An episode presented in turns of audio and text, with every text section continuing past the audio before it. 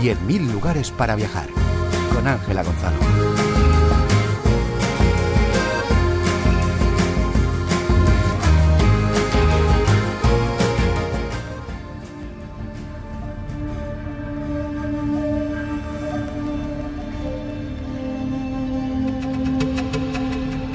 Desde hace días caen los primeros copos de nieve del año sobre la sierra burgalesa de la demanda.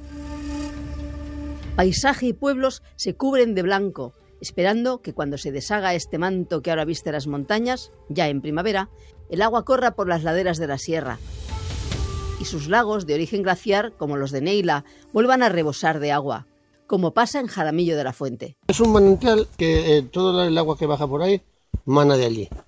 Es un río que tenemos hasta marzo o así, nada, no baja nada. Le llaman la Laponia burgalesa. Descubrimos un paraje poco conocido que guarda un secreto de arte, historia, patrimonio, gastronomía y naturaleza. Con sus frondosos y extensos bosques de hayas, robles, abedules y pinos. Se accede por Prado Luengo, Pineda de la Sierra, Salas de los Infantes, Neila o Quintanar de la Sierra. Hace 750 años, Alfonso X el Sabio creó el Concejo de la Mesta, que reunía a todos los pastores de Castilla y León, concediéndoles privilegios y derechos de paso y pastoreo. Fue cabeza de una de las cañadas reales y tuvo un papel determinante en el Concejo, uno de los gremios ganaderos más importantes de la Edad Media en Europa. De la riqueza que aportó a algunos de estos municipios da clara muestra Pineda de la Sierra.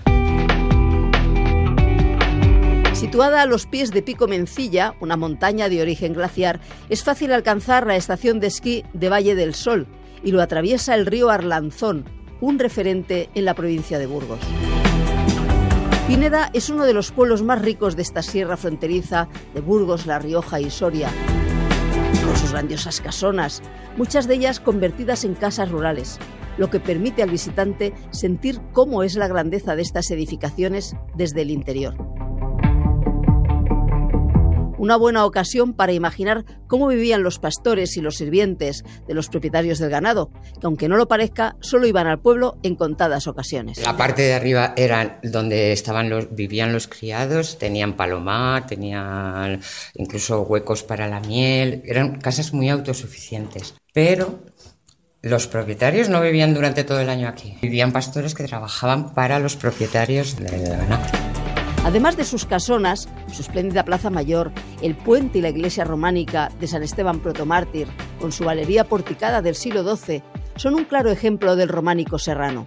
Un estilo artístico que, como explica el monje dominico José Antonio Martínez, se extendió por toda la sierra desde el cercano monasterio de Santo Domingo de Silos. Una influencia a nivel artístico, eso sí. Estamos hablando pues de influencias posibles pero bueno, aquí también hablamos de, maestros, ¿eh? de influencias del primer maestro, segundo maestro, quizá un tercer maestro. Quizá de la sierra era, al estar quizá más cercano, quizá era el centro, mm, digamos, de más influencia a nivel espiritual, sí. De hecho, pues bueno, podríamos hablar de ciertas mm, posesiones o ciertos, eh, ciertas, pues bueno, relaciones entre, entre los pueblos de alrededor, sí y enseñaron muy bien el arte de la construcción, porque los artistas de la sierra, sin grandes conocimientos arquitectónicos, dominaron bien las técnicas. Son templos pequeños, para poblaciones pequeñas, construidos en piedra. La mayoría son de una sola nave, muros de mampostería y sillería. La clara influencia de los monasterios destacan en sus canecillos y sus galerías porticadas, que como nos explica María, tenían muchos usos sociales. Tenían diferentes funciones, una de ellas evidente, estamos en la sierra, aquí hace bastante frío, es un lugar perfecto para guarecerse antes de ir a la misa.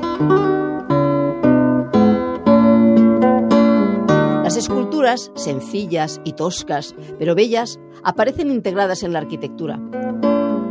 No hay duda de que fueron realizadas con una clara finalidad didáctica y gran simbolismo, dando un aspecto de trascendentalidad. Por un lado tenían una función simbólica. El poder de la iglesia no, abarcaba solamente lo que es el templo, sino que también abarcaba todas las tierras patrimoniales que pertenecían al templo estaban alrededor. el dextro, que se llama así la tierra patrimonial de, un templo, eh, podía abarcar entre 30 y 80 pasos de las tierras circundantes a la iglesia. Cuanto más cerca estemos del templo, se supone que la protección es mayor. Este esplendor irradiado por los municipios de la sierra permite hoy en día hallar sorprendentes obras por sus detalles arquitectónicos, que encontramos en San Millán de Lara, San Martín de Tours en Vizcaínos, de Jaramillo Quemado, la iglesia de la Asunción de Nuestra Señora de Jaramillo de la Fuente, Río Cavado o Tolbaños. Muchos de estos templos reciben al visitante a la entrada del pueblo. Aquí tenían lugar muchos rituales eh, religiosos, por ejemplo las procesiones, muchas veces una parada era el propio pórtico de la iglesia.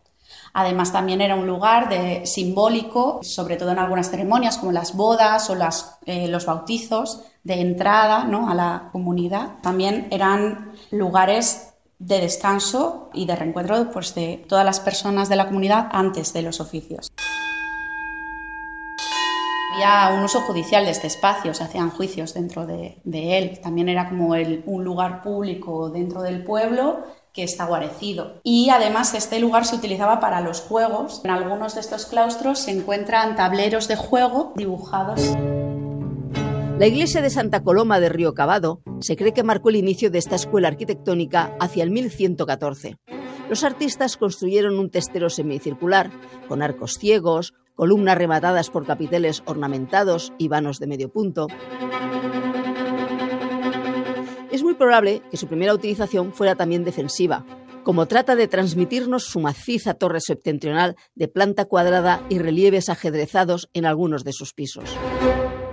Pasear por estos pueblos es respirar aires del medievo y sorprenderse por la belleza estética de algunas de estas parroquias, donde destacan las torres, austeras, rotundas, macizas, que resaltan su primitivo uso defensivo. Pasaron a ser campanarios, ofreciendo una robustez al edificio y rompiendo la horizontalidad.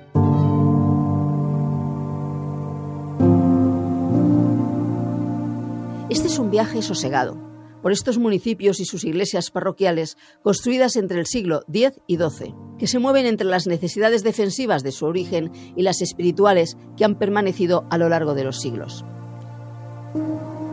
San Esteban protomártir de Pineda de la Sierra es una de las grandes joyas arquitectónicas de la zona que sorprenderá a los que quieran descubrir la riqueza artística y natural de la demanda.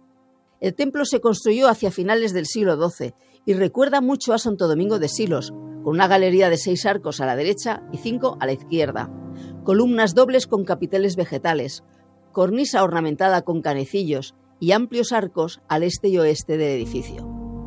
La portada está adornada con arquivoltas y en este caso los capiteles nos muestran animales fantásticos y el ábside, de cinco paños y tres ventanas abocinadas, se conserva inalterable. Depende de qué tipos de animales encontráramos, pues podrían ser eh, mensajes positivos o negativos. Animales que tenían connotaciones positivas eh, como el león o animales fantásticos como el grifo, pues eran símbolos de protección para la iglesia. En Vizcaínos nos recibe la iglesia de San Martín de Tours con una acogedora y sencilla galería porticada. Sus canecillos y los capiteles dobles y simétricos ornamentan las columnas del pórtico y parece que los grifos, leones enfrentados, arpías y parejas de aves, los vigilen desde lo alto de las columnas. Desde la entrada del pueblo destaca su torre de dos cuerpos y su ábside. Mientras vemos caer la nieve, disfrutamos en sus restaurantes de una rica gastronomía. En esta época del año destacan las contundentes sopa del ajo carretero o la olla podrida. La primera es un guiso de tomate, cebolla, zanahoria y carne de oveja machorra, mientras que la olla podrida tiene como base alubias rojas de ideas de juarros y los engaños, morcilla de Burgos, panceta de cerdo, chorizo, morro y costilla.